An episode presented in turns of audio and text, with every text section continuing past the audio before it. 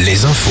Et les infos sont présentées par Fabienne Lacroix. Bonjour. Bonjour Nico, bonjour à tous. Circulation compliquée ce matin aux abords du pont de l'île de Ré. Des pêcheurs ont installé un barrage filtrant dans le cadre des deux journées port mort organisées sur le littoral atlantique. Les pêcheurs hein, protestent contre la fermeture annoncée de certaines zones de pêche dans le golfe de Gascogne.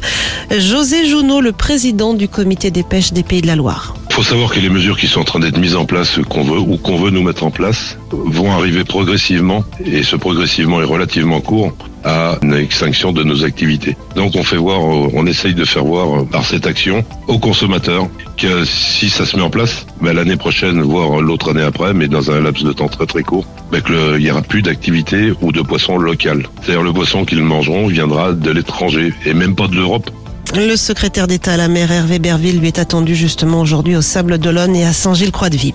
Le collectif Bassine Non Merci appelle de son côté à des rassemblements en fin de journée devant les préfectures, cinq jours après la mobilisation contre les retenues d'eau à usage agricole dans le sud de Sèvres. C'était samedi.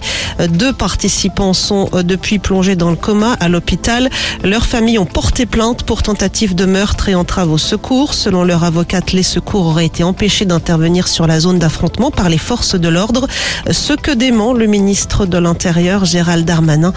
Des enquêtes sont en cours.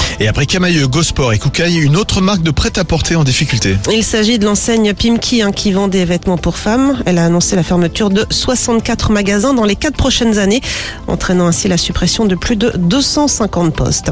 Au chapitre emploi, justement, 4500 postes à pourvoir aujourd'hui dans le cadre du salon Direction Emploi. C'est toute la journée à Cognac. Et puis un forum des emplois saisonniers d'été, lui, se tient cet après-midi à la maison de la Charente-Maritime, à La Rochelle. En foot, le journal L'équipe publie le top 30 des plus gros salaires des joueurs de la Ligue 1. Les joueurs du Paris Saint-Germain trustent les 10 premières places. Sur la plus haute marge du podium, Kylian Mbappé avec 6 millions d'euros bruts mensuels par mois, suivi de Neymar et Messi. Un seul joueur nantais dans ce classement de l'équipe. Il s'agit de Sissoko, 29e, avec 310 000 euros bruts par mois. La météo pour terminer des averses en cours d'après-midi sur les pays de la Loire. Ciel variable sur le Poitou-Charentes de 15 à 20 pour les maxis.